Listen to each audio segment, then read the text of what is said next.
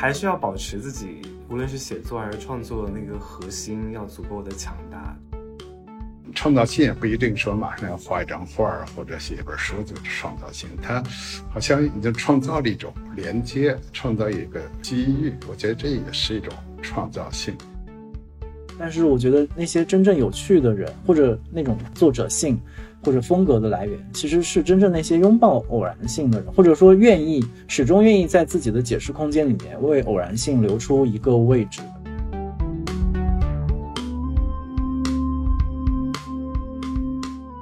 大家好，欢迎收听《螺丝在拧紧》，我是吴奇。这个播客每个月会选择几个周四不定期上线，欢迎大家在泛用型播客 App 以及各大音频平台搜索“螺丝在拧紧”进行订阅，也可以关注单独的微信公众号和微博获取节目更多信息。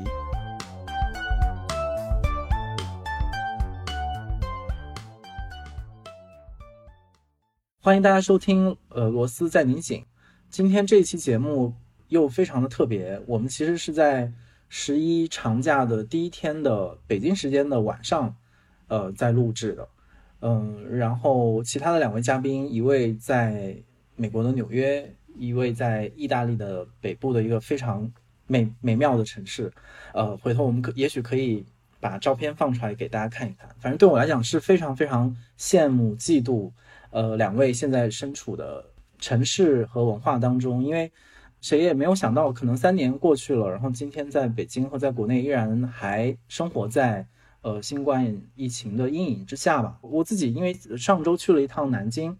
所以呃南京啊又出了好像几个病例，然后我又被勒令要在家待两天，然后每天会有人上门来做核酸，所以这样的故事又又一再的上演。然后我们的其中的一位嘉宾。呃，他也最近在美国第二次 患上了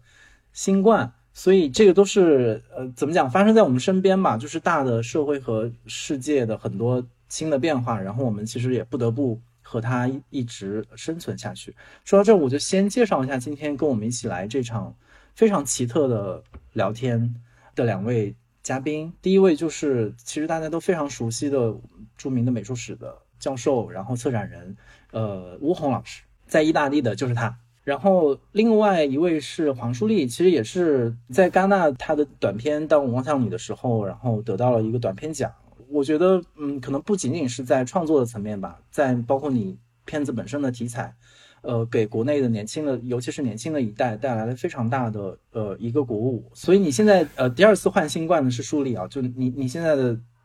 感身体感觉如何？身体感觉还。第二次已经好很多了，对，第一次来的比较猛烈，第二次就整个发病的过程 都比较比较紧凑，就是把就是第一次我其实整个呃时间持续了快一个月，然后这次就整个像是浓浓浓缩到了一周的时间里面，对，然后也没有之前那么猛。好像新冠好像现在成了我们就是日常寒暄或者是聊天，至少对我来讲特别自然的一个一个开头，或者说我觉得它也是一最好的一个开头，因为好像那个是是最近这三年很重要的一个刻度吧。然后呃，今天我们的聊天其实也要感谢另外的一个人，那就是呃吴晃老师这一本《报记》这一本呃新书的责编刘震，应该说是他一手策划了今天的谈话。而且是他帮助我们，呃，持续的调和不同的时区，然后呃，努力的促成了这样的一次聊天，呃，然后当我去想这次我们聊什么的时候，就是也是不断的从，呃，《暴记》这本书当中去寻找线索，然后其中在开篇的时候，其实吴红老师就讲到一个一个概念叫小时间。呃，然后到很后面的时候，我突然想到，也许我们就可以用这样的一个概念作为我们这次呃聊天的一个一个引导吧。就是我们今天不谈那些非常宏大的，不管是美术史的问题，还是电影，还是关于文学，我们就谈各自生活当中非常非常琐碎片段的那些小的时间。然后不管是发生在今天此刻的，还是说在过去我们觉得比较重要的人生阶段里面。然后至少现在从我的角度啊，就从一个特别就是外在的角度看，两位都觉得可能也是对你们来讲很有趣的一个个人的小时间。就是不管是说梳理你的片子刚刚得得奖，然后但你其实又选择回到了一个或者是继续呃完成你的校园生活。我觉得这个可能也是一个挺挺有趣的选择。可以一会儿请你聊一聊。然后翁浩老师可能就是大家都对《暴击》这本书非常的有兴趣。就是虽然其实国内的读者对您的著作其实并不陌生，因为您呃大部分的著作其实都有中文版，然后大家也习惯了看那样的一个呃吴红以及他的写作。然后当《暴击》出来之后，大家其实也得想一想和找一找去理解《暴击》和您这本书的一个怎么讲一个角度吧，和一个一个新的一个试验和一个探索。所以我觉得，我感觉最近大家是不是都在经历一些呃小的变化？然后你们自己会怎么样的去描述？不管是我刚才说到这两两件事情，还是说其实对你们来讲有更重要的变化或者是转变的那个小时间？所以一开始我们就从这么一个小时间的问题，想请两位吧，看看谁先回应一下。反而是聊天吧，是吧？对。首先，这个小时间，因为我在那个书里头有一个故事，都用到这个。也不是我创造，但是我我我蛮喜欢这个词的，因为就是它呃，它什么意思呢？其实就是说我们呃每个人呢，或者每个国家、每个文化、每个历史，都有一些个时间的框架。从这个什么几世纪以来啊，或者什么唐宋元明清啊，或者小到每年每月什么二零零二零二零年，这都是时间的框架，都都比较大。其实一直到每天二十四小时还是比较大，每个每个钟头其实小一些，还是一些个大家共有的一些时间概念。就是这些个都是大家共有，就是都有钟表，什么这个全世界或者整个的人都按着这些时间来按部就班。那个历史也是这么写的，因为大家都有这么一些个公元呐，什么这些概念。这个小时间呢，就好像他他说有多小也很难说，就是说他他这是和这个我们一般认知的这种时间框架。它忽然分开了，它像一个碎片一样，它这个也可以插入，也可以出来，它不产生一个直接的关系和这些个框架，所以我就就说到这儿吧。所以这个小时间，我觉得这个今天拿来做我们谈话的一个引子，或者怎么，或者一个一个想法，我觉得挺好，我觉得挺好，因为确实是最近几年来吧，特别是因为这个新冠啊。每个人的经验都发生了很大变化，而这些变化，它当然这个根据情况都有共同的。但是有一点我觉得很有意思，就拿我自己说吧，就一下缩到自己的这么一个很小的范围里了。比如从二零二零年开始，我一下就好像被扔到一个地方，就是普林斯顿的那个高研院，原来也没计划去，因为。原来是准备在国内呃调查敦煌写一本书，最后就叭一下就回不了中国了，就因为我来美国是有一个我的展览开幕，开幕的就回不去了。我所有东西都在，现在还在国内，啊，包括我的电脑、很多衣服什么都在国内。然后因为我我的夫人那时候呢在那边做研究，在那个普林斯顿高研院，我就。跟着去做家属啊，所以这个以后的六个月就基本就在一个小屋子里头两个人，然后每天可以去一趟外面的树林，那个时间忽然就和外面就不连，一下就不连着，也和学校也不连着，和这个别的地方也不连着，自己有一个自己好像胶囊一样的东西，啊，但是好像我们待会儿还可以谈吧，就这个东西对于。生活的影响一回事儿，对于创造创造力的影响又是一回事儿，因为这个这个时间的隔断也可能会促进别的一些方面的连接，比如脑子里的连接或电脑的连接或者别的，这可以再说。所以我觉得啊，我也不多说，现在就是说这两年来对这个时间的概念确实有一个有一个重新的重新很大的变化。现在当然啊。我们在美国或者国外又再变回来，但是也还没有完全变回来，呃，还是又重新适应之中。但是中间也有一些个习惯啊，什么都变化。所以啊，我觉得是是这样，我们可以慢慢的聊吧。就是呃，我的个人经验中，就是确实有一个一下这个缩紧、缩回自身的这么一个重新调整的过程。这样，您说的这个故事其实也写在了报记里面，就普林斯顿的树林嘛。哦，对对对对对对对对对，甚至可以说，是不是如果没有那样的一段经验和故事的话，其实报记可能也不会以现在这样的面目出现。对。报记，因为其实那个普林斯顿那个经验，第一本书出现的，是一个叫这个穿衣镜，我写了一本很怪的书，呃，中文的名字叫雾化影啊，好像啊，物就是东西，画就是绘画，影就是摄影，然后什么穿衣镜全球小史，写了那么一个怪书，因为。呃，也是一个所谓全球的呃呃很多碎片，就是都是电脑收集来的材料啊，因为啊没有方法做原来的研究，但是一下又想的特别大，好像那本书从这个古代的什么罗马呀、什么汉代开始，一直写到二十世纪，以一个印度电影来做结束。我挺喜欢这个电影，叫什么音乐史 （Music Music Room）。啊，里头就一个大的穿衣镜，所以那个书就好像就是疫情忽然压缩又挤出去了，就把这个人的时间、个人的时间啊，这个活动范围压缩着不能再压缩了，然后忽然就通过电脑的这个这一端吧，就挤到一个很没边儿的地方，然后就写了这么一个怪书。呃，写的时候也有点紧张，因为它不太像我原来的这种写历史啊，都要证明啊，都要什么个案研究啊，是一种很很容易被人批评的书，也可能说你怎么现在这么做呀？然后这个报记可能又又走了一步。其实呃，我这本书的时候，当时也有人劝我说，是不是不应该那么写啊？说你这个一个。啊，年高德昭什么这些词儿，就是说这样一下好像有点像出柜一样，就好把自己就献身了。就原来都是一个历史历史家学者啊，是在讲台上啊，就是很远的地方去看的，忽然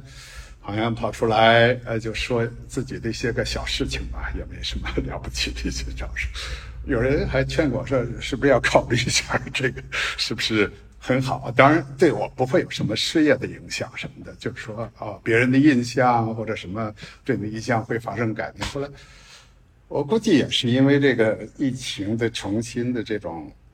把这种范围、时间，甚至自我认知，可能都有一些调整吧。我觉得也挺无所谓的，反正想到了，写到了，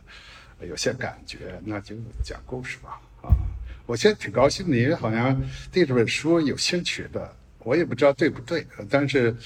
我感觉的，好像年轻人比较有兴趣，或者年轻到中年，不是我这一辈儿的人，他们好像没什么，至少我还没听到什么反应，或者不知道怎么反应也可能。那个年轻人的代表，我，年轻人代表二，不知道，是我的，所以很高兴。其实我的历史书啊，也是年轻人啊，就是学生啊，什么反应最好，最最喜欢啊。界内的人总是有一点儿不知道怎么办好，我有点紧张感。对对对，我刚刚刚也在想，就是其实包括像我之前也拍过很多故事片或者是什么，包括这也是我最近在拍完我自己这个小片子之后的一些感想。像拍摄一个虚构，或者是我们去做虚构写作，确实能够提供作者跟作品之间能够提供某一种屏障，就它不会那么快的让观众直接的进入你你的生活，它会在你的作品跟作者之间提供。某一种屏障，就像可能像翁老师刚才说的，去写一些历史或者什么。但我其实非常相信翁翁老师，你在做一些历史写作的时候，多少肯定也是有非常强烈你个人自己的作者印记印记在里边。再到《报记》这一本书的时候，真的是完全把自己打开 打开的一个一个过程。对，嗯，然后其实。新冠它确实是我那个片子开始的一个契机，确实，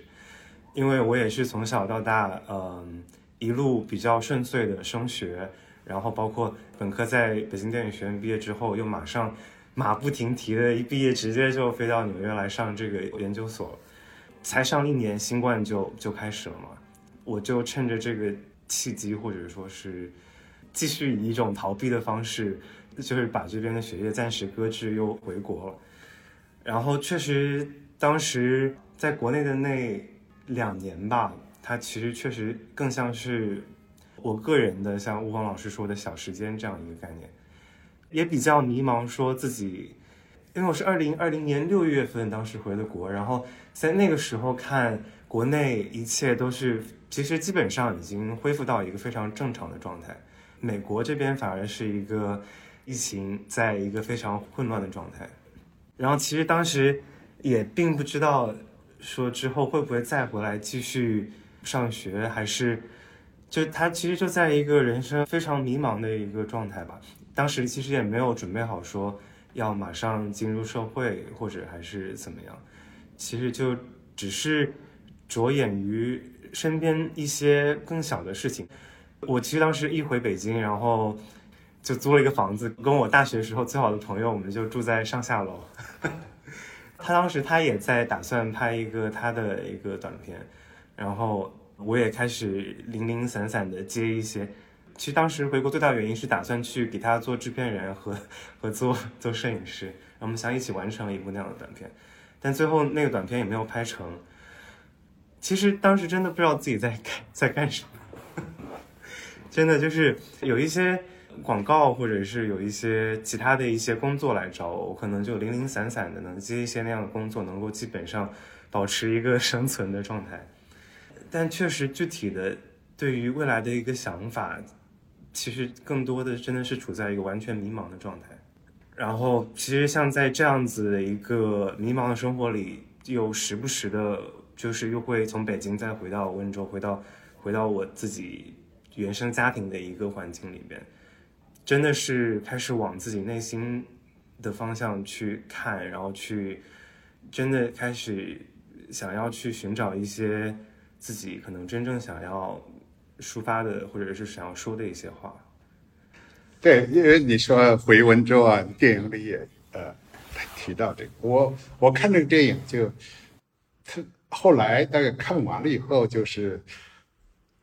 这个琢磨这个味道吧，就。觉得这个时间概念特别有兴趣，就是让我又想到了这个这个疫情的一个好像一个效应，就是他把那个不但把空间的压缩了，把时间啊小时间，它也好像这个时间的次序好像也也给它打乱了，有时候在脑子里也打乱了。比如这个电影我看完就觉得那个时间好像又又很远又很近。就是有的时候好像是很回忆的，有的时候又拉的一下很近，有的时候有一片段，好像最近的就是你和母亲的那个声音都混起来了，甚至就不能再见了。但是有的时候，有的时候很多形象又好像很遥远，当然你也插进了一些个甚至历史的照片，就是好像那个时间的概念和我们正常状态下的也不太一样，但是有那么一个感觉。啊，我那个报记也是，就是这个时间也蛮错乱的，所以我开始第一篇也希望就把这个错乱性就干脆就把它呈现出来，就是呃，这个这个本身就没有一个什么一个真实的框架，因为很多都是脑子里发生的事情，是吧？嗯，确实都是时间上的艺术嘛。对，因为我们也我们无论是通过去写作，或者是我拍摄，其实，呃，都是想把一些时间给留下来，嗯，然后我们再去去重新去组织，去对时间再做一些梳理。至少我现在非常浅薄的一些感受是，我确实觉得，无论是故事片或者还是纪录片，其实他们处理最大的一个课题还是时间。其实我想听一听，就说说一点，就是你觉得这个特别拿这个片子吧，它和这个故事片你原来做的，它这个时间概念上有什么你觉得特别不一样的地方？因为这个还是算一个纪录片吧，是吧？啊，是吧？对它，它其实更像一个散文，然后里边有一些东西其实也也不一定全完全是真实的，它是一个就 fiction and and documentary，呃，hybrid 会更像一个 essay film，对，因为可能确实我觉得纪录片、故事片它界界限也到现在现在也不会画的这么的明确，无论是以纪录片的方式去拍摄故事片，或者是。以故事片的方式去重构纪录片，其实现在都有很多人在尝试。对，我都觉得好像这回到我的印象，这个片子，我觉得你说的像个散文，我觉得挺抓的，抓抓住一点，就是散文就散吧。呃，他这个这个呃这个呃叙事嘛，它 narrative 就是那个。呃，不管你怎么讲故事，它这个故事线索呀，什么都是很重要的概念。呃，可是你这片子感觉到，我蛮有同感的，就好像那个和那个包，就好像主要是一个脑子里的或者感情上的，那个是一个，也不能说是线索，好像是一个连接物，但是从一种状态到另一种状态。也不是那么紧凑，不像一个叙事就一定有一个前因后果一样，所以就是产生一种挺浮动的感觉。当然也可能输出了一个什么线索，但是感觉上从镜头到镜头，从一种状态到另一种状态，不是一个就是好像讲故事的一个东西，而像一个散文，有时候有点像这个诗的感觉，是那么一种东西，一种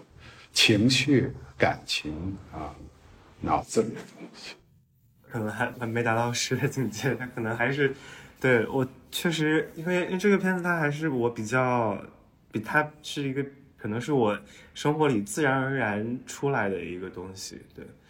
因为就是包括包括像我跟我母亲的这段录音，它也其实也是偶然所得，也并不是我想要去拍这样一个片子去可以把这样一段一段对话录下来。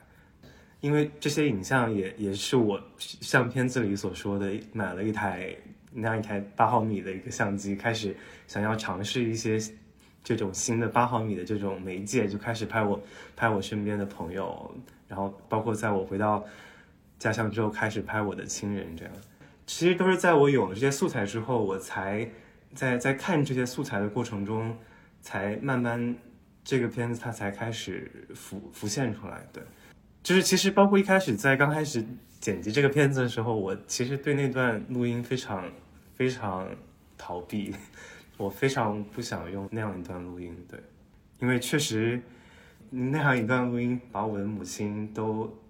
这样毫无保留的铺露在观众面前，对。但其实一开始的时候也没有那么强烈的意识说这个片子会以什么样的方式面对。那样的观众面对无论是多少的数量观众，还是什么样的观众，就是其实一开始的时候，我只是想要把这样一个东西完成了，可能最终这个片子面对的还是我跟我的母亲嘛。但其实甚至他开始剪辑的时候，即使是面对我的母亲，我也非常也是不敢把这样一段录音在我跟他之间再次可能再次那样呈现出来，更何况是。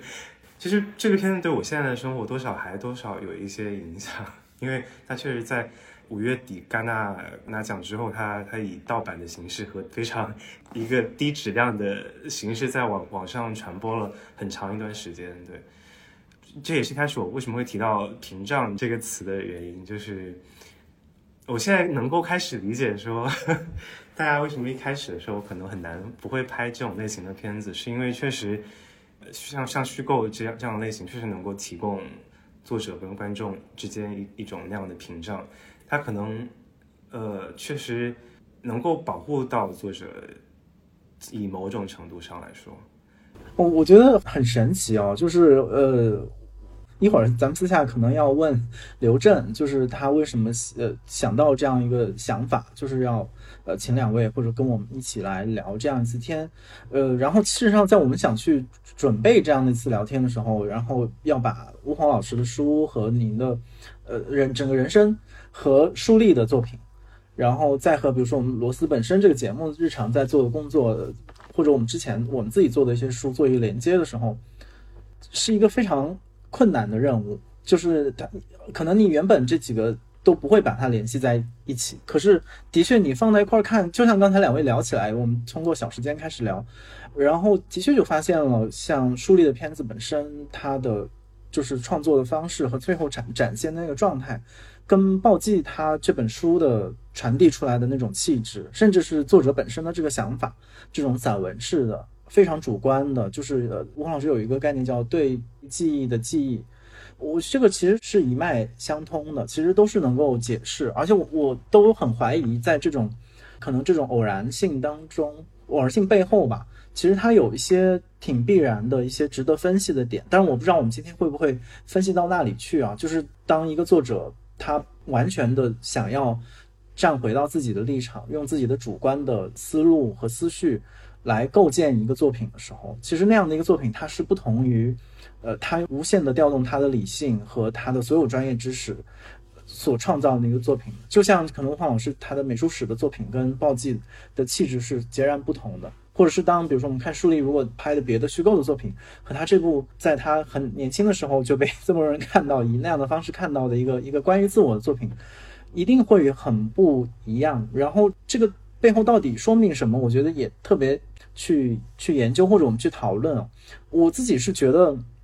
呃，刚才吴老师说可能疫情或者新冠是一个挺大的变量，它其实改变了我们自己对于时空、时间、空间的一个一个感受。然后一方面，我们可以说是大家都缩回到自己的那个壳子里面，因为我们物理空间就受限了，呃，走不出去家门，走不出去校门等等。但是的确，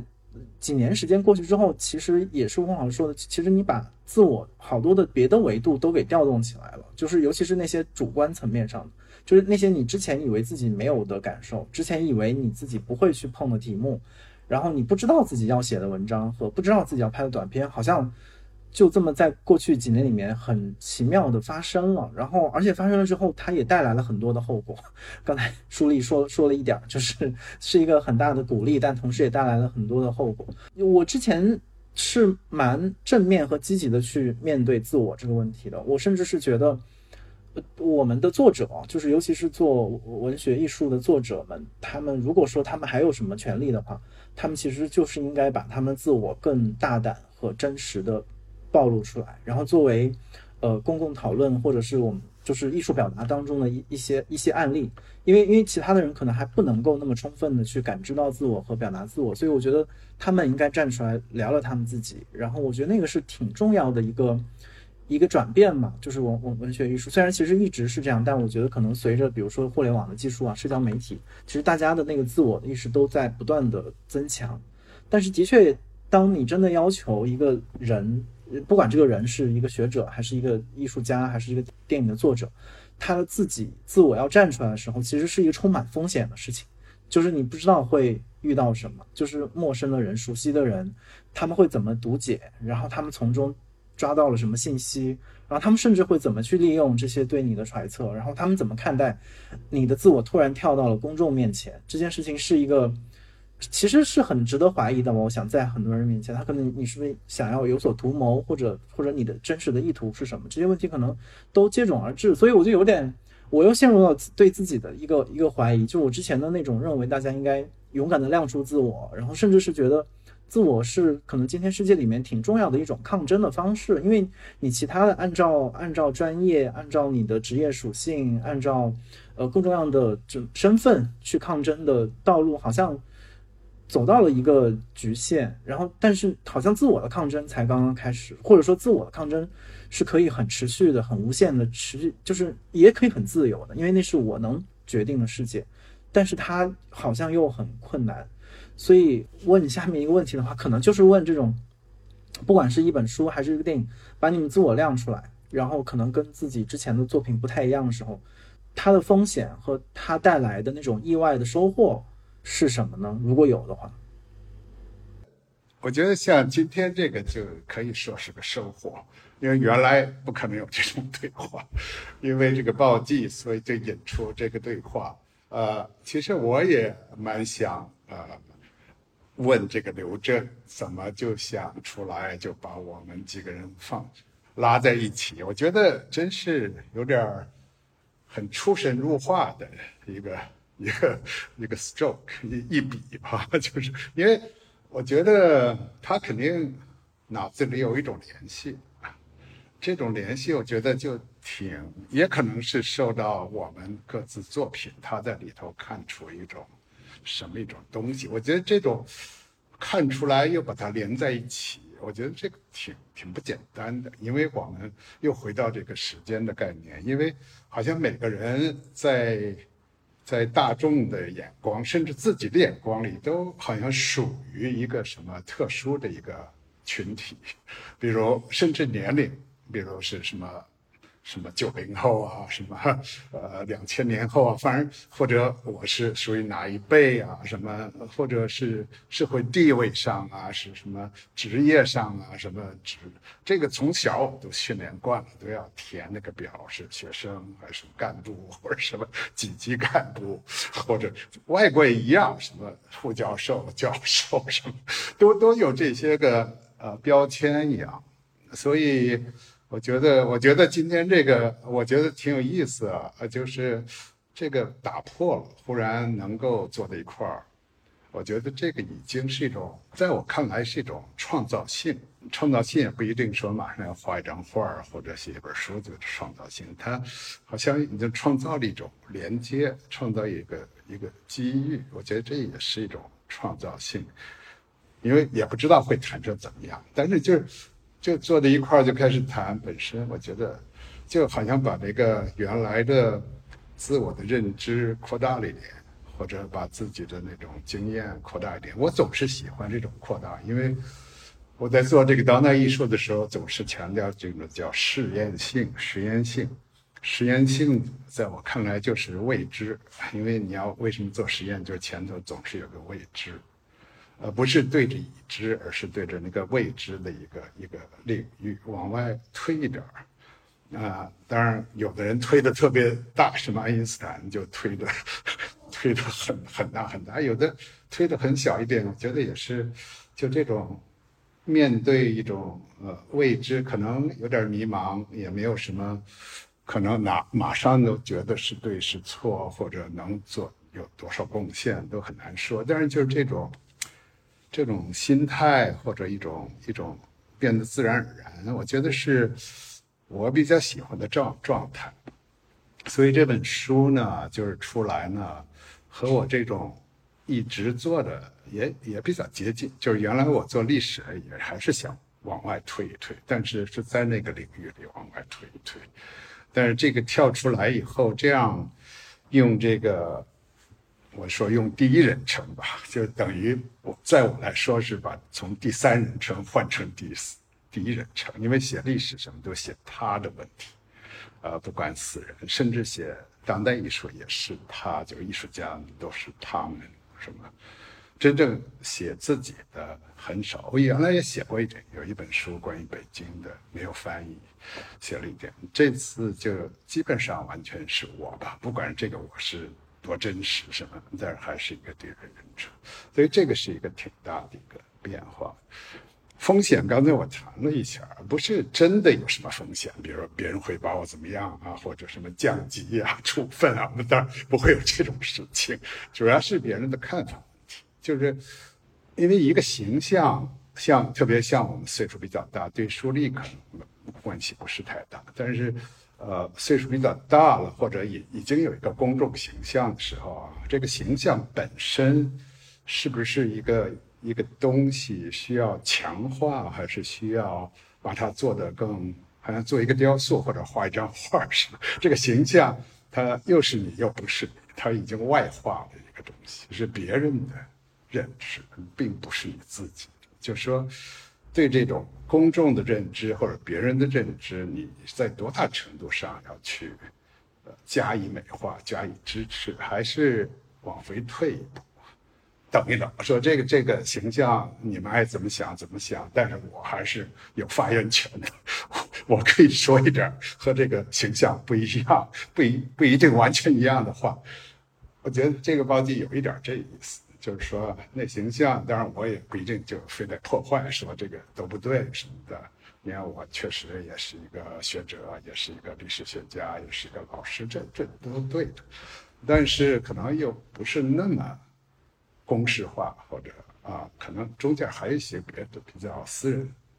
那些私人东西拿出来，我觉得也到时候了吧。就是现在就是想到这一点，呃，写了几篇，有人看了觉得还还还有意思，所以就把它拿出来。所以。我估计这个风险不风险，还是就是一些个对个人形象的问题。呃，我现在觉得，其实我得到的益处还是蛮大的啊，好多都是意想不到，特别是从年轻人的反应，更是意想不到，使我更高兴。因为我一辈子都当老师，所以一个原因就是觉得老师这个职业就能和年轻人打交道，呃，是一个这个职业最好的一个方面。所以这本书可能也和这个有点联系啊。这样追问，那我好像是一个问题，就是在呃，您刚才讲呃，您的讲述和书的，就哪怕是您用第一人称写作的这过程里面，我作为一个读者，嗯，我时常觉得还有好多话没您没有讲。就虽然呃，我们通常说第一人称的时候，就是已经是对相较第三人称来讲，已经是一种释放了，就是你。我可以说我的事儿，然后我的事儿就全是关于我的事儿。我我想说到哪儿说到哪儿，但是我从您的第一人称的写作里面看到，或者是感觉到很多很多时候是有依然有克制，或者说我就在这里停下来，我不多说了。然后我不知道当您在写作的时候遇到就是这种情况的时候，是一种自然的形呃状态，还是说有的时候您也会另外一个声音或者您自另外一个自己会出现说，OK，我就只写到这儿了，我不往下写了。剩下的自己我不说了。有的有两种都有，一种呢就是，呃，我也慢慢写这种东西也蛮有实验性的，就是说怎么写，包括用一种什么语言来写，还是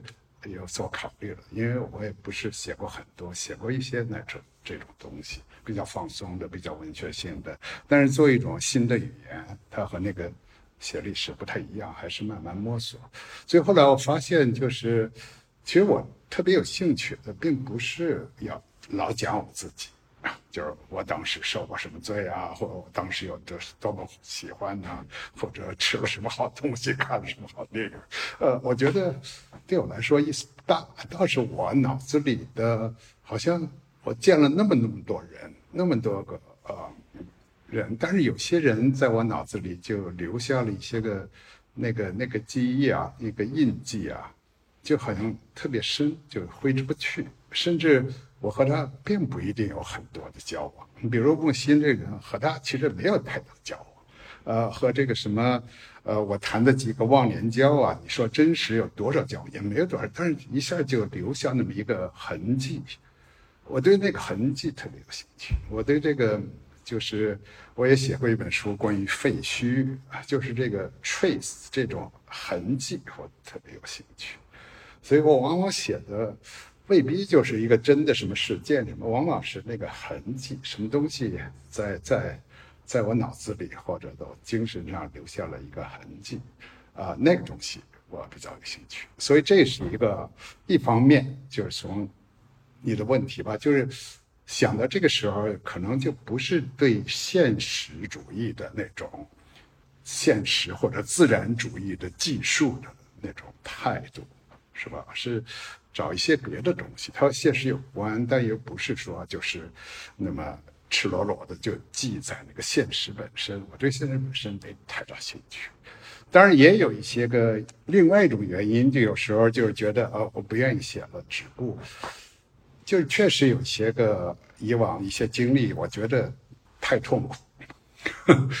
我不愿意在文学上或者重复那个经历。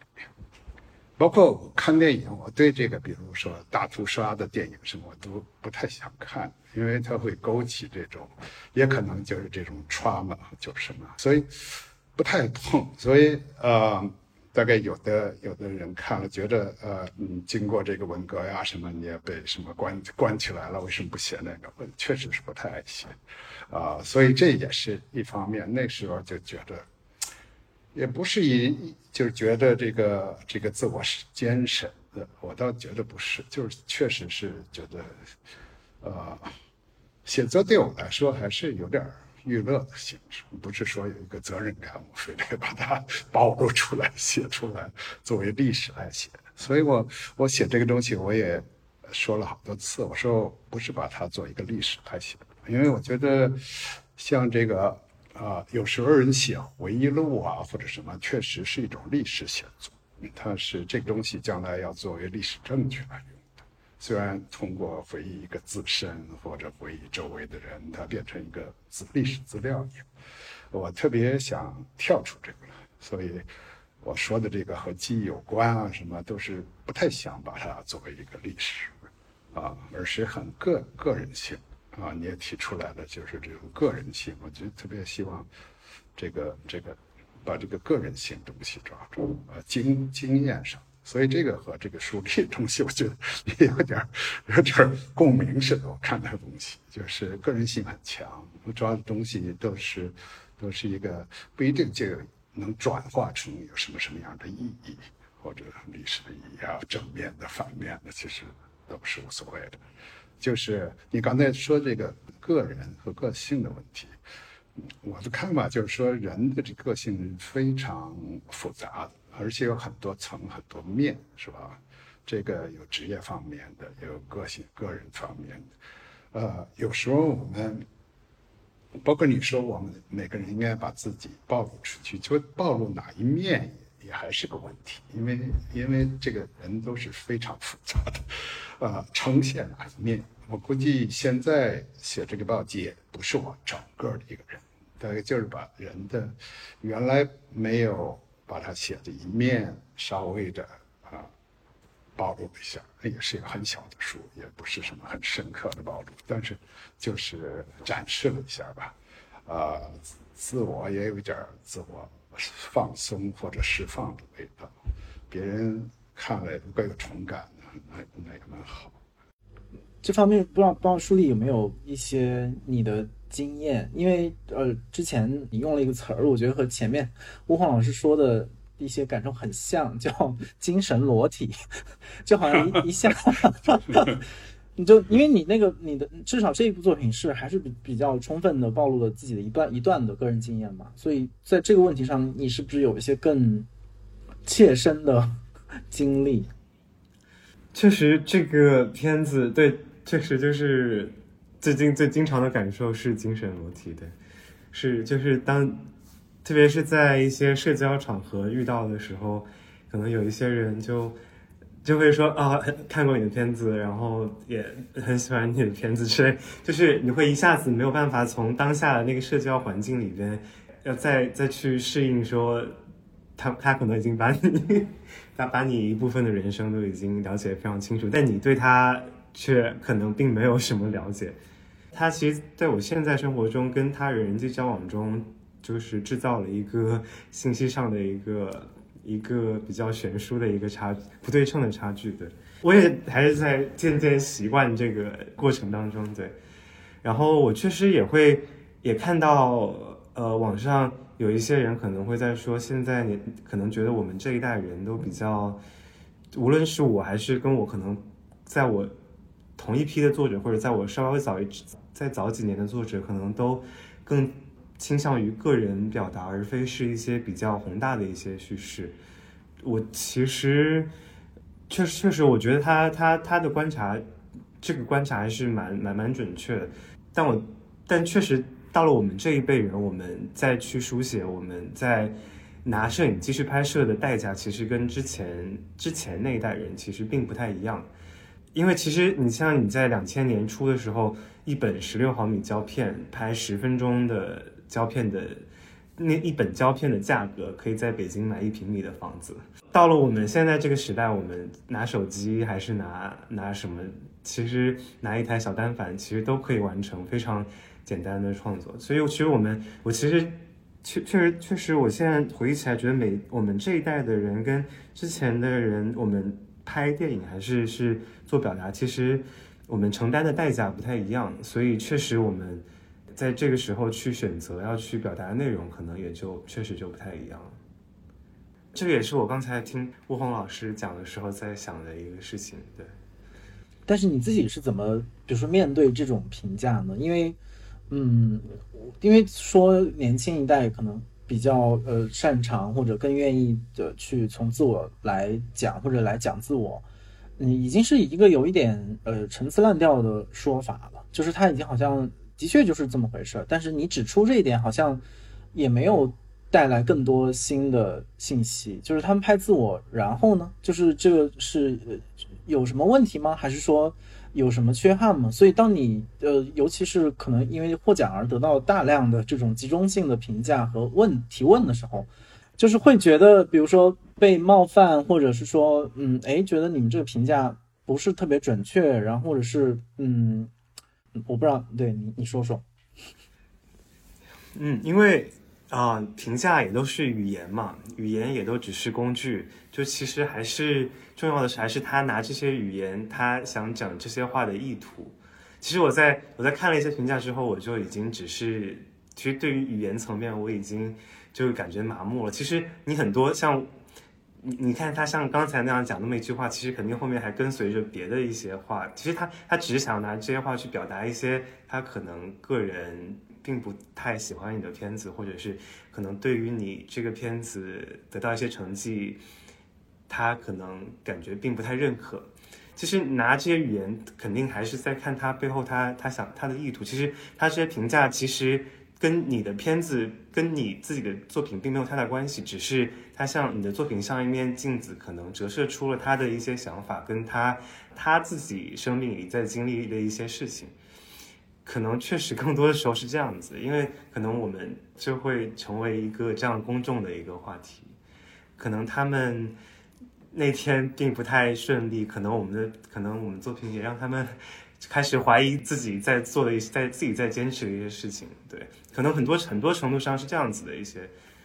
一些情况。所以其实我到后面就没有太在看这些看这些评价了。对。因为其实你真的要真正的客观的去做一个文艺的批评，其实真的太难了。然后更何况我们现在这样的一个信息时代，其实它非常好的是大家在网络上就都有自己发声的一个一个权利跟途径。然后其实，但其实作为像，但但我们在自己成为了一个一个公众被讨论的话题之后，其实要去怎么去面对。来自各个方面的声音，其实其实并不太容易，因为其实像我 自己在 作品被拿出来被大家评价之前，我可能也在网上有可能说了一些并不太并不太友好的一些评价，所以我其实我其实我非常能理解他们就是那些不太友好评价的的来源或者是一些一些情况，所以我其实也对他们也也能共情。但其实，但确实，我大部分的情况下，我收到了非常多正面的一些反馈，也让我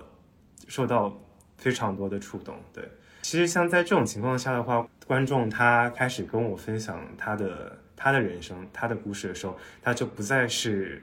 那么多观众里的一个人，他就成为了那那那一个人，跟我真的是在做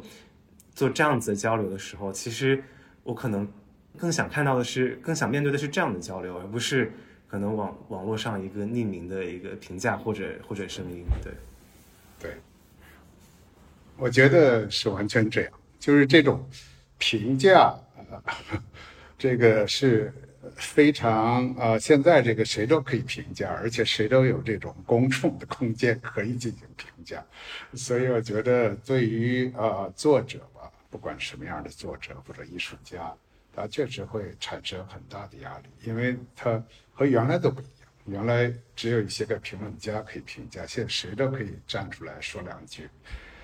我觉得确实，从我个人来说，我觉得一定要把自己啊，可能要关闭很多方便，因为要不然不可能说就像一个和尚什么的完全不受影响啊，因为这个呃语言也会受，一定会受到影响。所以我觉得。有必要去关闭一些个一些个和这个外界的所谓评价空间的这种接触点吧，关闭一些，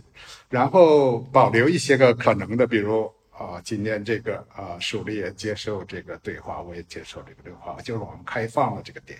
因为大概觉得还是有可能会谈好，因为也也不知道，都是试验性。所以我想，可能对着这么大的网络压力，不但是国国国内国外，世界上都是这样然后，甚至网络暴力 不但是压力。我我们作为作者、艺术家怎么对待，也是一个很很不容易的事情。特别是大概我们还好一点，大概像演出界可能更直接会经受到这个暴暴力。然后我倒觉得，可能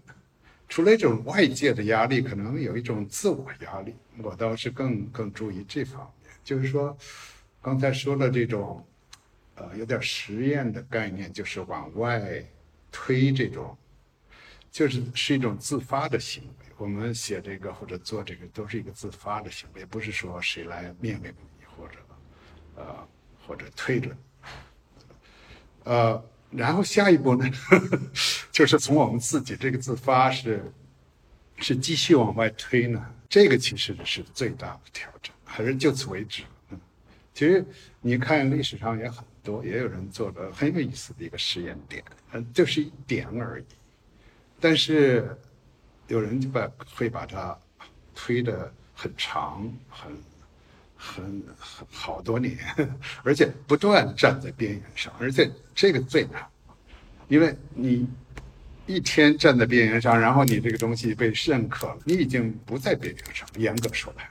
已经已经变成那个内陆的一部分了，然后你怎么把自己再移到边缘上，然后再移到边缘上，而这过程呢，又永远得和这个主流得保持一定关系，因为你完全移开了。你就孤立了，也无所谓边缘，因为边缘它还是和大陆是连着的，所以这个点对于呃，就这种创造性的问题，或者对于这种当代的问题，大概是最最困难的。就具体到个人来说，这个我们谈的不是一个大的运动啊，或者什么，是一个很复杂的一种个人的选择和一种个人的个人的挑战。因为里头也不是说我想做就能做到，你得有自己有真的有思想、有感觉，有还得有一种动力来来这么做，因为不容易的。你这个在边缘上肯定是有一种有一种孤立的感觉，但是你又不能百分之百的把自己孤立化，啊，这个时候觉得挺挺复杂的一种挑战。其实就还是要保持自己，无论是写作还是创作那个核心要足够的强大，就是。你的写作的那个欲望跟，就是他才不会受到外界那样的影响，无论是来自自身的评价还是外界的评价。对，但是问题就是说，我们可以这么坚强的去保持，但是下一步还是我们自己要走，是吧？但是我们在走的时候，在走的时候又不能重复自己。因为再重复自己，一个是没意思，第二个 何苦呢？何苦重复呢？所以这个在边缘，我说往外推呢，就是啊，一旦被承认一点，然后又要往外推，这个实际上我是认为比任何外界的挑挑战压力都更大的一种压力。嗯，我觉得就是翁老师刚说的这种自内在的压力。嗯，是我之前没有想过的，就是或者说我前面那个问题，其实还是想，还是在问大家，对于比如说外在的这种，不管它是一种评价，还是一种，呃，正面的交流，或者甚至是一种创造性的谈话，可能就像今天这样我们去谈话，但是很多很多时候它都是一个。你对外在的一个一个反应，或者说外在需要你给他一个反应，呢，我们去给予应对。当然，这这部分的工作其实也变得复杂了，因为呃新的技术条件，然后社会情况，然后刚书立说那个很很有意思。之前我们可能我们自己没有作品的时候，我们可以在网上尽尽情的去评价，然后但是当当一旦我们自己有作品的时候，你就会成为那个评价对象，那个权力关系瞬间转移之后。当然，你好像有很多话可讲，可是你想到自己过去 也是他们是是评价别人的人，你好像又所有的话又可以说回来，你完全两个立场你都可以理解，而且你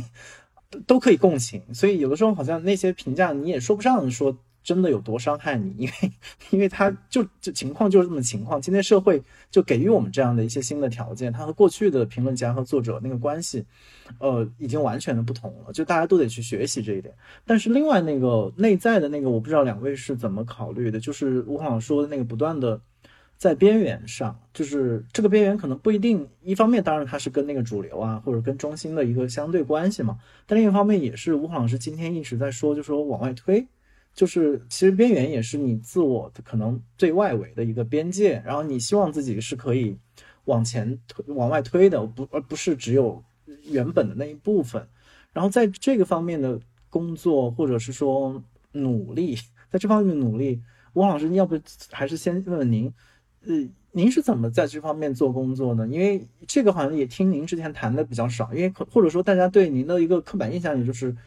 嗯呃，大学里有工作，有自己的教呃研究的题目，然后有自己是一本一本，好像是一个就是逻辑性严丝合缝，然后或者是框架性非常强的，不太需要在自我层面上再去做很多的工作，说去拓展自己的那那个那个边缘，然后尤其是还要去思考自己的这个边缘跟。比如说跟中心、跟主流的这个关系，我不知道这部分的工，就是您刚刚提到的这种压力，您自己怎么处理和和消化的？嗯，呃，我原来做的是在一个一个已经比较明确的领域，比如美术史是吧？这领域，然后我觉得我的脾气刚才也说了，我是不太愿意做这种，就是好像一种已经。比较明确的理论或者一种模式，我们把它做得更好，或者做得更精美，或者增增加更大的材料，比如已经有一个大楼再往上加几层。我觉得这些和每个人的性格有关系。我的脾气是大概从小就这样，就是想往外走，就是想想不是为呃在这个大楼上头或者怎么样，而是想往去边上走，可能。然后这试一试，在历史学研究，我觉得就是有很多方面都可以去摸索。比如最近我做写这篇文章，刚才你问了最近在写什么，因为最近写一篇文章就说感情的问题，就是比如考古学，我们现在好像那么多考古资料，什么中国几千年来很少谈这个考古材料的人的感情的问题。是吧？这个这个往往都是这个社会怎么样啊，或者这个甚至美术怎么精美呀，或者很多东西，就是，但是这些个不管怎么样，就变成一个题目了。而且这个也是很多别的学者啊，就讲这个 emotion 或者 affect 这种问题，在别的领域里蛮多的。后来我们就在芝加哥前前一段是今年比较早，什么开了一个会，就是。大家都来用自己的材料来谈一谈，就是这种艺术啊，或者考古啊，什么这种物质文化这种一些个感情的问题。因为像文学啊，甚至电影、诗歌，就是很直接了，它它它直接就 抒发感情，它就是像《诗经》里说的这个直接抒发感情。但是别的物质文化或者 visual culture 这种视觉文化，怎么人的感情或者这种。感动就是怎么传达出来，所以这就就是我说这种，就是也不是一个反叛性的东西，就是把这个边儿往外再推一推，是吧？但是今天做完这个，可能呃，我另外，所以我的书往往好像就是在不断推这种不同的边儿是，比如说这个废墟的问题，就忽然看到，哎，为什么中国人不不画这个？建筑的废墟，外国人画了很几千年，就是什么石头的荒废了的神庙啊什么的，这个是他们的绘画的一大主题。中国古人从来不画，但是中国古人他又很有很强的这个诗里头有这个怀古啊，这种很多讲废墟，就是说诗里很多。画里没有，我就觉得有点奇怪。这个那画里肯定也有一种怀古之情吧，也肯定会。这个视觉是怎么表现出来的？呃，所以又变成了一个小问题，又在那上推一推。呃，所以我我做的是这种这种方法往外推啊。所以变长呃，做下来，不断做下来，也好几十年，可能就形成了有有一点像一个个人风格。别人，呃，好多人看了觉得不太习惯啊，特别是学院派的，特别国内的一些个正式训练出来的考古家呀，或者呃美术史家，觉得这好像这路子有点不是那种原来这种这种康庄大道的这种路子，呃，但是慢慢证明证明呃。这个这个也有很很多人喜欢或者很承认的，呃，所以我觉得也看个人走吧。但是我还是不太想重复，就是我比如写完这个废弃书，当然还可以想，可能就换一个阵线再去推一推。但是总找一点比较新鲜，对我说来是比较新鲜的东西，就我可以思考的东西，不是说光要是就。建造一个大楼就是活泥啊、大砖的，就是脑子里要思考这些东西，啊，是那样子去做。所以大概很多年是这样。报记呢，就是刚才说了，或者前面的这个穿衣镜，都代表了一点稍微不太一样的一种，更更把这个领域给扩大啊，不光是原来就是中国美术史的这个问题了，而是呃，更像一个作者吧。呃，不一定就是完全是一个学者，更像一个作者。当然，学者也是作者，所以，但是，所以把这个，如果说有一个自我的一个呃呃身份认同，可能现在扩大有一点作者，啊，学者也包括在这里。呃，我想这个每个人的这个身份啊，是吧？identity 可能自我的这个 identity 也也也在变化。啊，将来待会儿我们也可以，因为。看到你提的问题也有这个身份的问题，我觉得这也是一个和这有关的问题，待会儿也可以谈。嗯，那就同同样的问题要问，就是还在自己创作生涯 初期的树立，你怎么考虑这些？因为我我后来是在 First 上看到你做摄影的那个，就是再见乐园。嗯，然后对你其他的之前的作品，其实我看的不多了，包括包括对你，比如说未来你想做的作品也。不是很清楚，所以不知道，比如说对前面就吴老师说的这种，就是推推这个这个边界的事儿，你是怎么考虑的？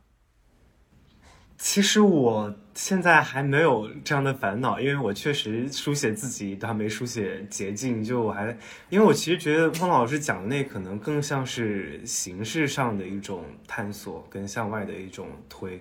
但其实因为我现在还在。还还在书写自己的过程中，可能每次书写自己的过程能够找到一些其他的不一样的形式，能够去尝试。但现在就对，因为我确实 确实作品也还非常有限，所以还没有开始面临说。要去找到突破的点的那个形式，因为我我现在还没有什么可以突破的。不不，我们可以不不那么呃太太量化了。呃，其实我有一个小问题想问一下，我对你的电影里有一个留给我留下特别深，也可能最深刻的一个一个镜头吧，或者蛮长的镜头，就是呃接近最后那个游泳的水下的这个这个镜头。其实我刚才说有点失意，我觉得这个镜头蛮 蛮，你可以解释一下吗？就是这个，我觉得非常非常里头有很多东西，嗯，而且，因为我们说刚才说推，你也可以像我刚才形容的，更像一种在往往外推，是吧？嗯，也可以想象成一种内部的推，甚至一个一种这种。一种类型啊，比如他们给你这个奖是这个 queer 这个奖，这个类型好像我觉得你做那已经好像推出去了好多，并不是说完全就是这个类型可以就完全就定下来的，就你的很多东西不能完全塞到这个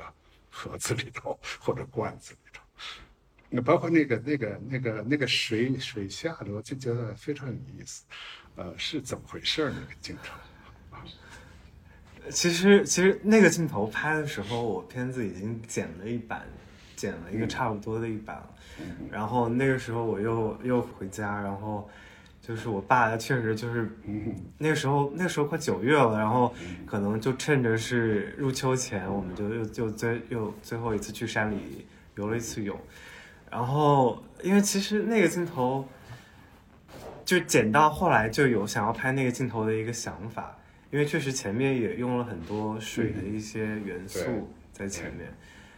其实那个镜头最初的发想还是来自于想要，就是我在想我跟我妈妈的一个连接在哪里，可能是不是连接最强的时候，还是是我在她子宫里的时候。所以其实那个镜头更多最想要讲的还是一种一种回到一种羊水里的一种温暖的一种感感受。然后我们那天去游泳的时候，那天阳光又很好。其实那天那个水也很温暖，嗯，然后然后我就就就跟着在他们背后就就拍了一段啊。你那个照相机可以放到水里去拍啊？手机啊，那是手机拍的，就全片就就那就那一个镜头是手机拍的。哦，手机可以胶片，手机可以在水里拍啊，我都不知道。对的，对的。哦，真的，加一个套子就就就放可以放水里啊。对。我觉得像这种这种东西有很多，就是因为诗意东西，就是任何人都可以加很多很多的解释啊、读法，未必是你想的，但是都无所谓，因为其实它最好的地方就是容量大，甚至它本身可以就像一个像一个 fable，像一个比喻或者寓言一样的东西因为你说这个子宫也是一个比喻性的东西，包括。我看着就像，包括好像把你全家的关系都都放进去了，包括父亲也在里面，但是他们两个人还在一块儿前面，这个距离感也挺有意思，就是当然是你了，你这个 gaze 在后面，这种距中间的距离，后来又挨得近了一点。就出去，但是走在后面的，他们总是往前跑，也看不见脸，就往前慢慢走。反正里头有很多可以让人遐想的东西啊，也也很美。那个对上面那个水波的那个反光，非常非常漂亮。那确确实就是是我的，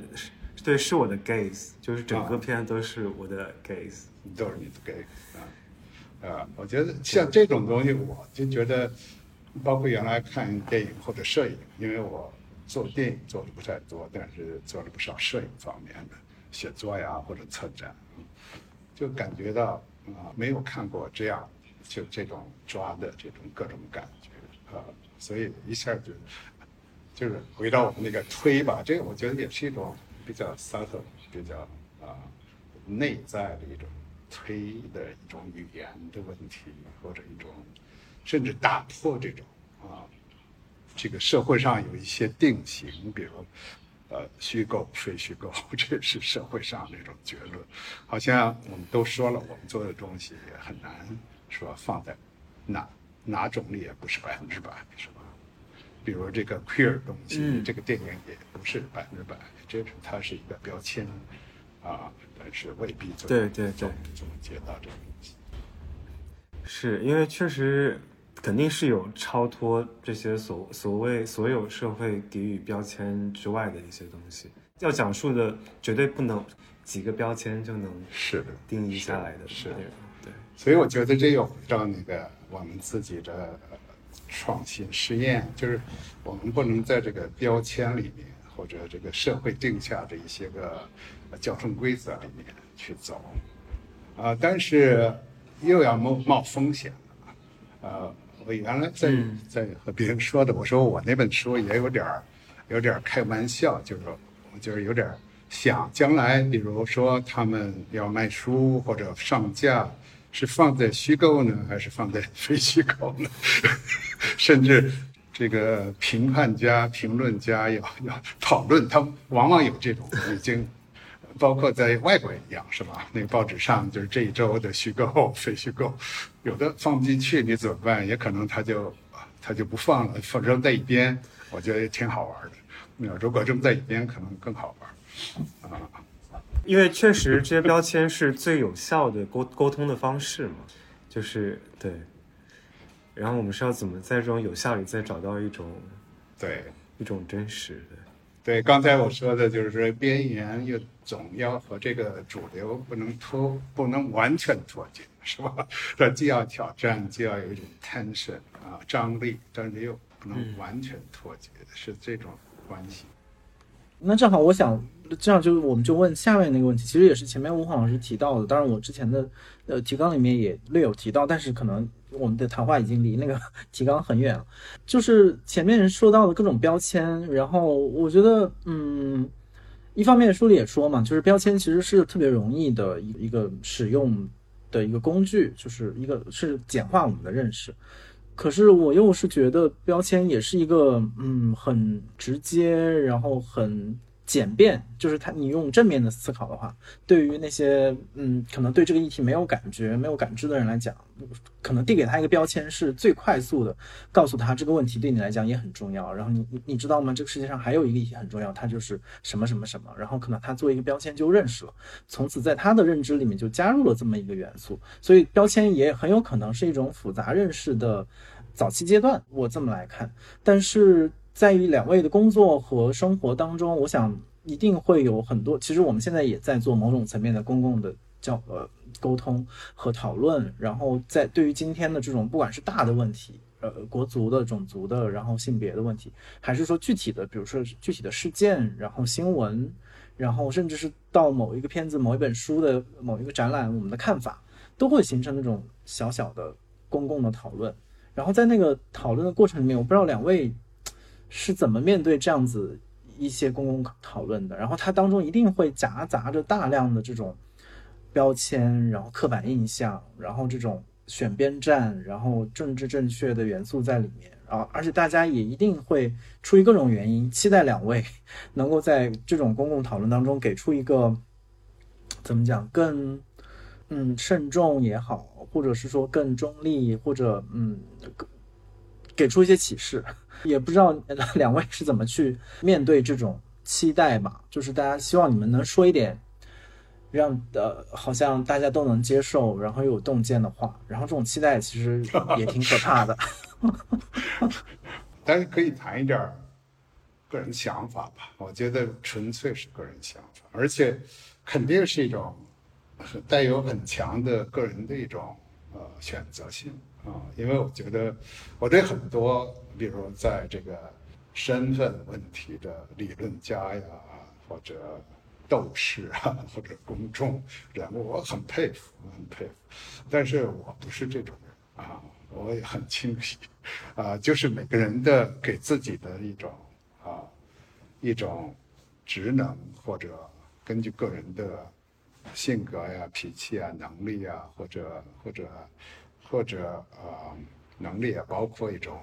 就是才干吧，有时候有的人做这这种东西做能做特别好，能特别说服人，呃，特别有公众的这种啊啊说服力啊。可是像我也不一定是这样，但是我觉得呢，就是我自己想法呢，就是每个人心里总会有一个对自己的一个呃身份，或者自己是呃谁，我是谁，总会有这么一个一个想法。就是自己对自己的有一个身份问题，但是别人对你也有一个身份。就刚才你们说的标签就是你说我我也说了这个标签标签总是外界。我觉得这个自己对自己的认知啊，呃，不是标签啊，往往因为你这标签没用啊，也没必要给自己标签，就是这样对自己有一个认知。我自己的经验呢，就是这两个东西啊。往往甚至词都一样，但是它具体的内涵意义都不一样。就比如讲一个最简单，我从内心来说，我当然我觉得是一个，我是一个中国文化长出来的人，可以说我是一个中国人。当然，这个这个是我一个自自我的认同，我也很舒服，是吧？因为我这个母语是中文，然后喜欢吃中中国饭，我觉得这两个是确定一个人的政治体最重要的，一个是语言，一个是食物，啊，其他当然很多啊，比如在美国受教育啊等等很多东西，但内心上觉得还是一个呃中国文化很认同。但是如果说外面也走来一个人说，就你是中国人怎么样？这个已经说这是一个不是中国环境，已经是在外国，因为在中国没有人来需要给你贴这个标签的，一定是在外国。而这个标签一一贴，肯定是它已经有很多后面的这些个隐含的意义，就通过在一个国际场合或者一个外国场合给你贴上中国人的一个标签，就好像这个就是你所有的这个这个身份都包含在这里。就和你自己对字理解有一个有一个区别，所以这个时候呢，啊，就会这个词可以有亲近的意思，也可以有很中性的意思，也可以有歧视或者不好的意思，都可以。所以我觉得啊，我自己是呢，对自己的理解还是很重视。我觉得这是每个人应该有，而且只有有以后才可以。能够处理外头的各种的对你的认知，但是我对于外面的这些个标签啊或者身份附加的，就是给人，我啊从来就是不太相信，也不愿意承认。不但是对自己，包括第三者给别人贴标签的方法，我也都是有点拒绝。我觉得这个不能这么简单的做。都是应该由自己本身来谈自己的认同问题，不应该有一个外界的人士谈别人的认同问题。啊，这个是我觉得啊，我不太能接受的。比如别人来谈我是谁，我就很反感，或者我也不愿意我来谈，就你就是谁，你是什么族，你应该怎么办？我觉得我也没有权利，也没有地位去这么谈。所以这也可能是一种方法，就是一个保持自己的一定尊严，同时也化解一定的啊不必要的一些个纷争。就是有些东西，我觉得你不应该来谈，或者我也不去那样谈，就画画了一些个自我的规则吧，这样的。呃，谈的比较抽象，大概就是不愿意太具体。孟老师讲的对对自己的这个认认知，真的，我非常非常非常认同。对，其实我多少感觉，在我从小到大的教育里边，其实有两个字，它是非常潜移默化的存在在在我的，无论是在我对自己的认知，跟在对他人的认知里边，就是偶像这两个字。就是我我们在受教育的过程中，见到了太多被树立起来的偶像。就可能我这个名字吧，我这个名字可能也也都多少带有一个偶偶，是这个所谓偶像的意味，就是，嗯，因为可能像我我我小时候小小学小小学的时候还当过那种全校唯一一个那种大队长，就是三条杠四条杠那种，就是无论是我们去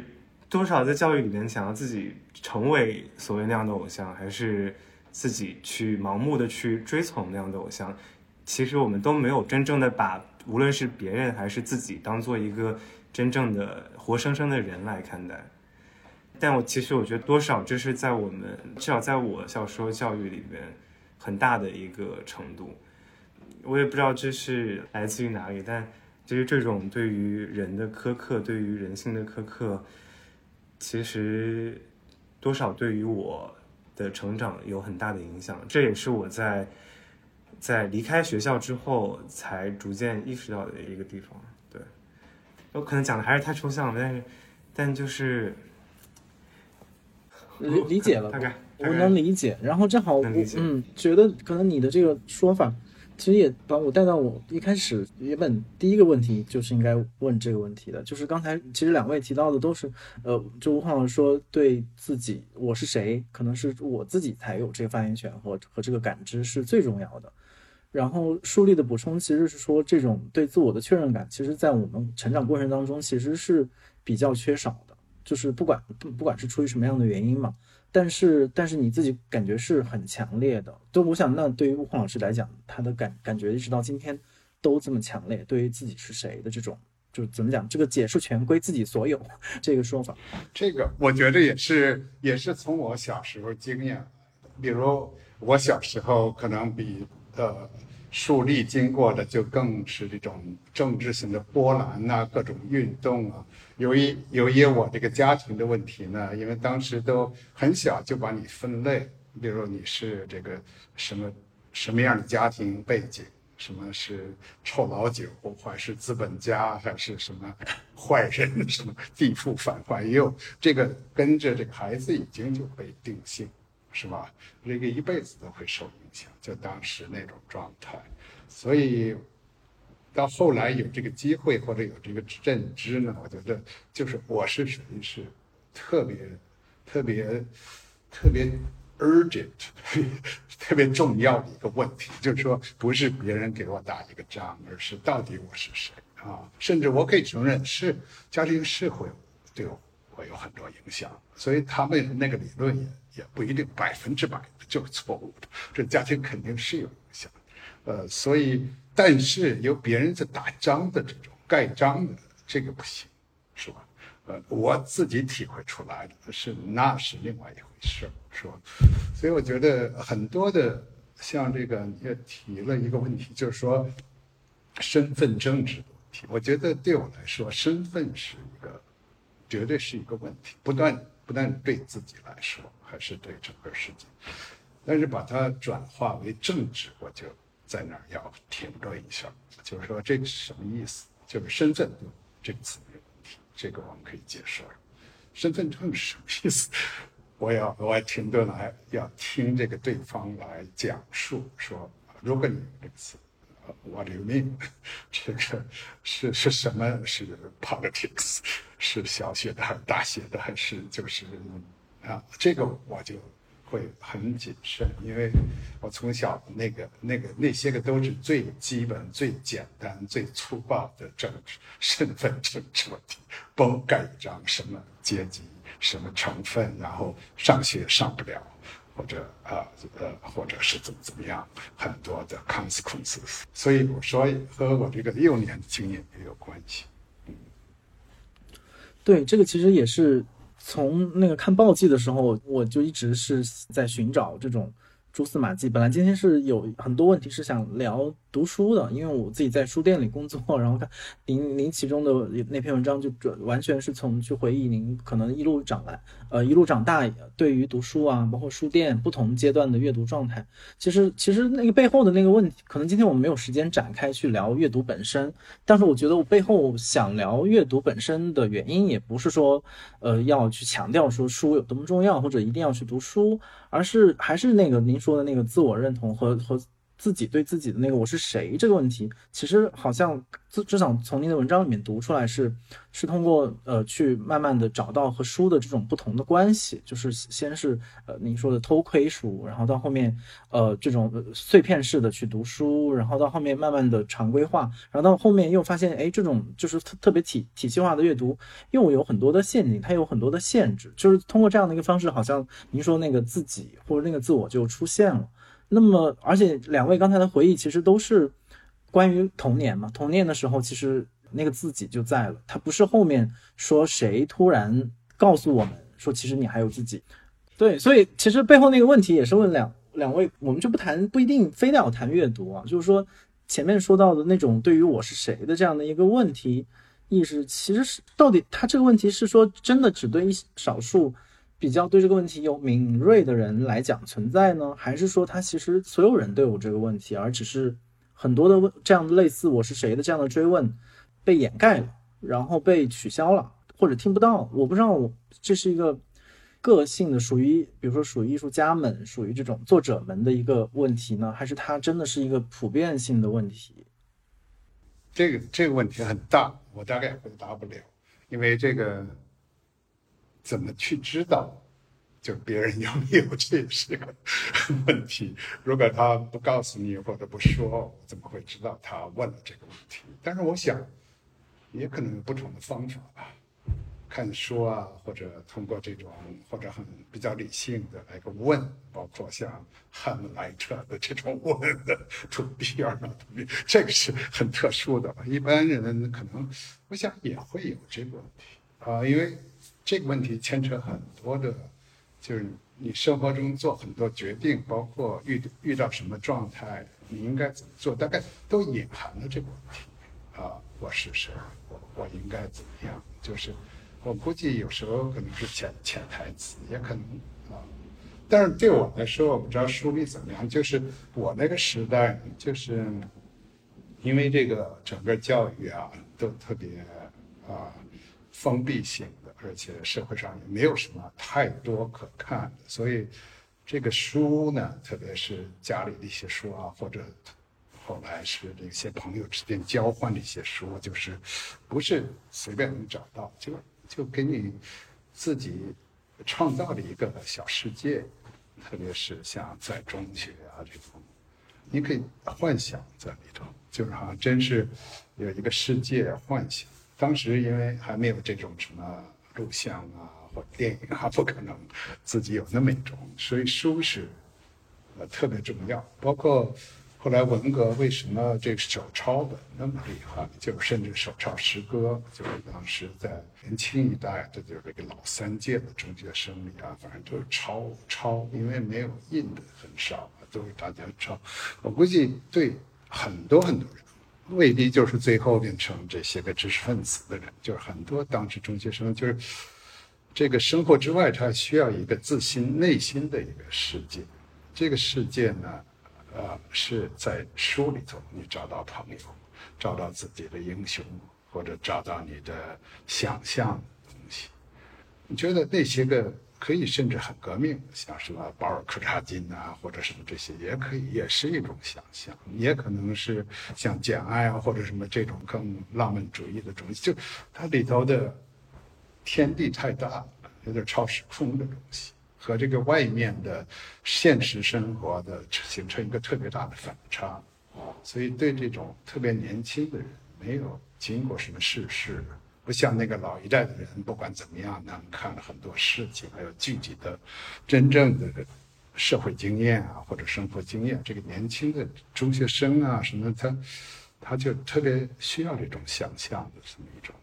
一种天地吧。我想，我我当时看书，主要的，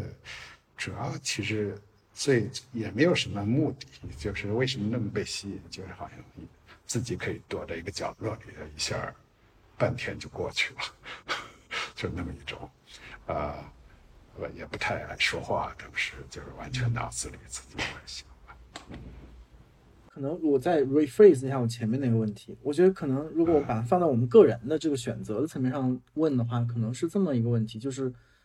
那不知道你在小的时候就想过，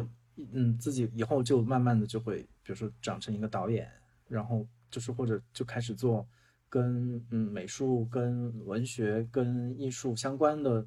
职业，就是就是就如或者说，如果我们多多少少都想过一点的话，最后为什么好像至少两位都慢慢的的确就走上了这条道路，而且就一直在这个文艺和文学艺术的道路上，就嗯好像就成为您所选择的那唯一的一条道路了。就这个选择是一个，它其实也是一连串的选择的结果，或者是小时间的这种堆堆积嘛。但我就一直有一个迷思，就是这种选择与选择之间到底是必然的吗？就是说，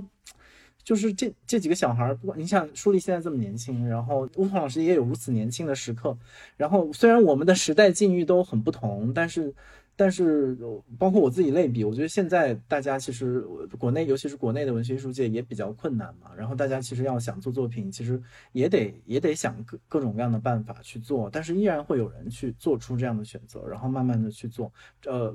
把书店作为一个避难所，然后没有没有地方去，可能就去文字里面去找一些慰藉或者怎怎么样嘛。就同样的情况还在出现嘛。但是又会有总是会有一小群人好像。想要去做这样的创作，然后或者想要就沿着这个方向去推一推去做，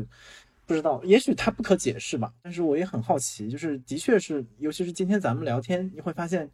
嗯，好像没有什么年龄的，或者是说，呃，专业的界限，就是大家对于这个事相似事物的相似的兴趣和爱好，它好像能在各自的人生时间里面得到特别多的共鸣，对。我估计这个问题可能树立可能，啊，因为啊，我那个情况太不一样，我也可以说说。但是树立，你你就是什么时候开始觉得你必须要做导演或者做电影或者做这方面的？我也有兴趣听一听。我只能我我觉得我我们现在能作为一个这样的创作者，其实都是特别 privilege 的一件事情，就是我们可能确实，无论是我我相比于相比起我的一些同龄人来说，我可能有有一些过于幸运了，然后有确实在成长的过程中有有可能比较接受到比较好的一些机会。其实我我也是，像初中、高中是是我最最喜欢看书的那的一段时间，确实就是那时候也确实就是课业压力特别大的时候，反而会抓住任何一个闲暇的时间去看书，看看课外书的。反而到了到了一些比较比较能够真正去安排自己的时候的时候，可能真正去投入在一本书的时间反而反而比较少。我我的话，其实确实，虽然高中高考的时候，当时就选择了艺考，考考电影学院了嘛。当时，其实你说当时在那个年纪，就说要自己把 所谓电影作为一生 奋斗的职业，有这种想法吗？其实说实话，并没有，并不清楚。可能只是当时只是明确的觉得自己并不想要，可能就是考一个大学，然后出来，然后进入一些。进入一些系统，然后一份稳定的工作，可能当时只是很明确的说，这这样子的生活其实并不是我想要的。然后可能当时觉得像是考电影学院，或者是所谓作为去当一个创作者这样子的一个想法非常吸引我，然后可能也觉得是自己逃避一种另一种生活方式的一个选择，所以才会在本科毕业的时候。更加以另外一种逃避的方式来来美国这边继续学电影、上学，或者是这样对。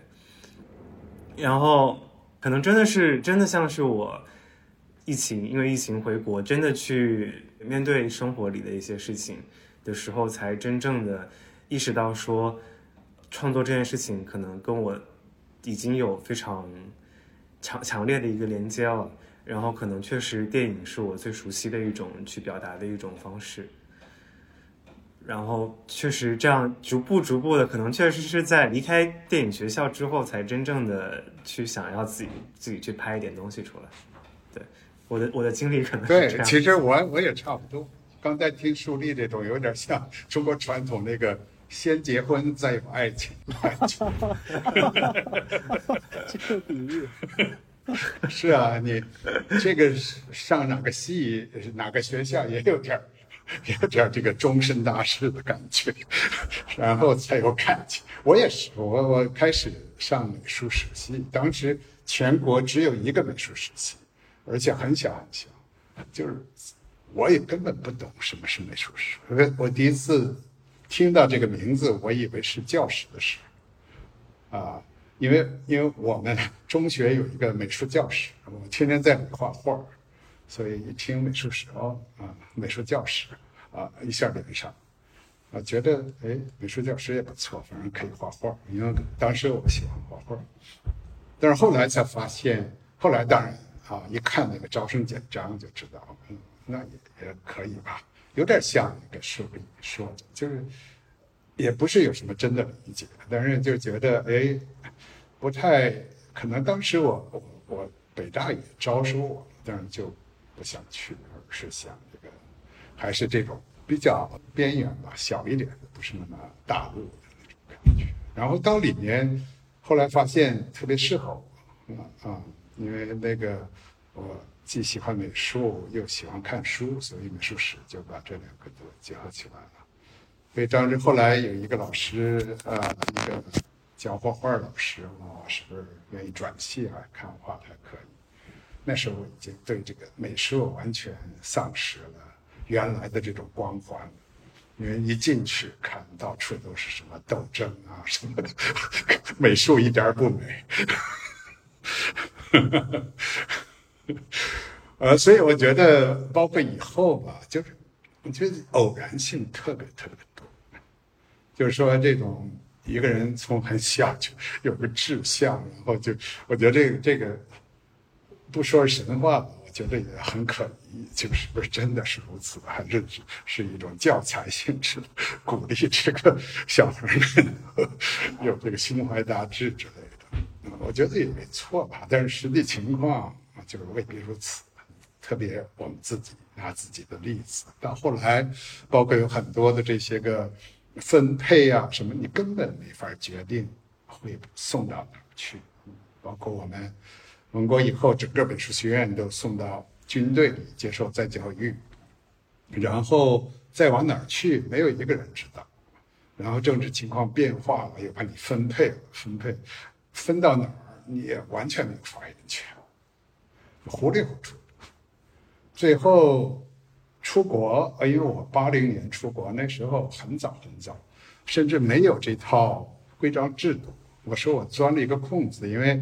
如果是厚一点，我就出不去，因为我当时英文不好，当时也没有托福，也没有 GRE，都没有这些考试，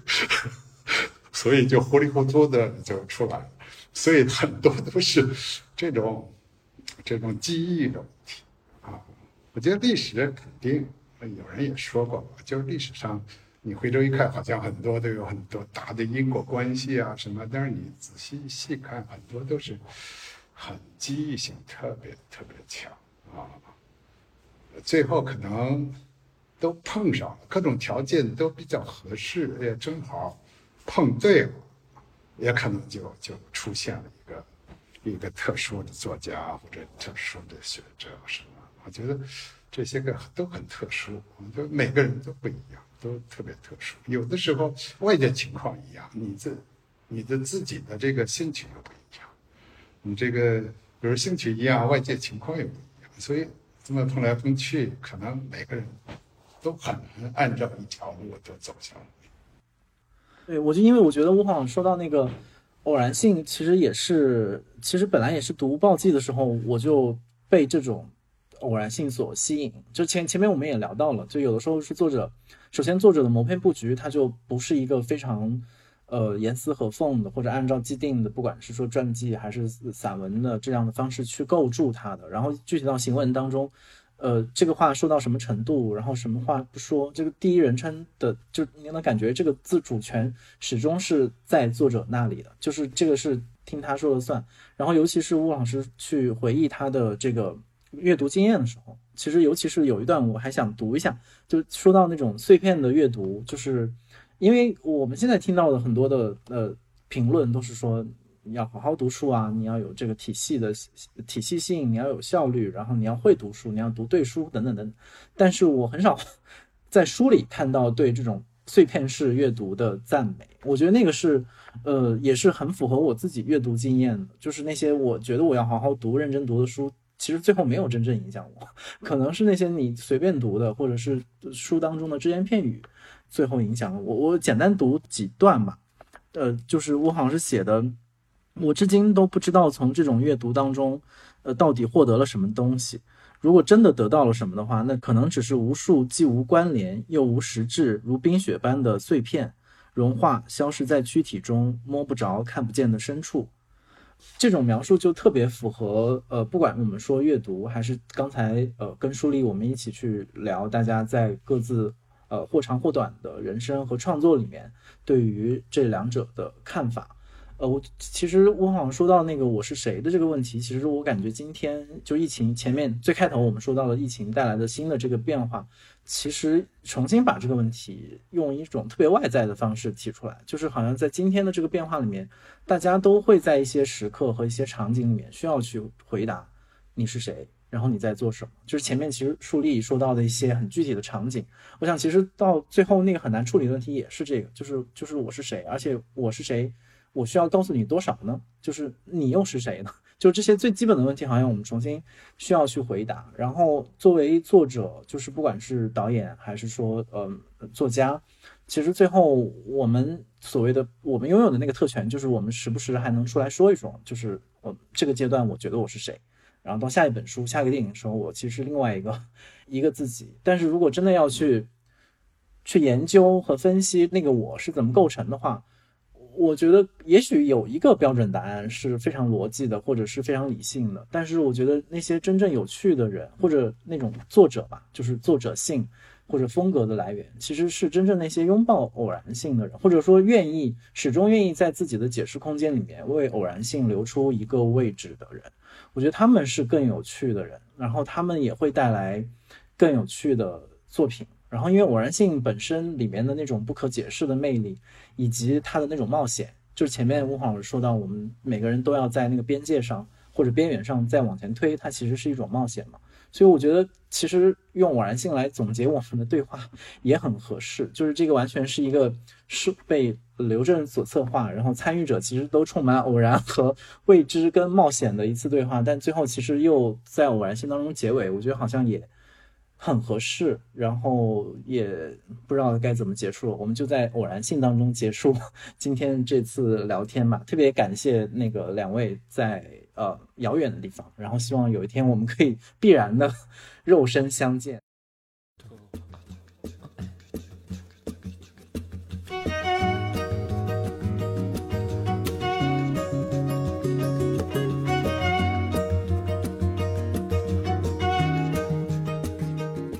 如果你有任何建议或者提问，可以通过单独的微信公众号、微博找到我们，在本期节目的评论区留言，我们将在下期节目的末尾回答你的问题。感谢大家收听本期的《螺丝在拧紧》，我是吴奇，欢迎大家在泛用型播客 App 以及各大音频平台搜索订阅我们的节目。下期再见。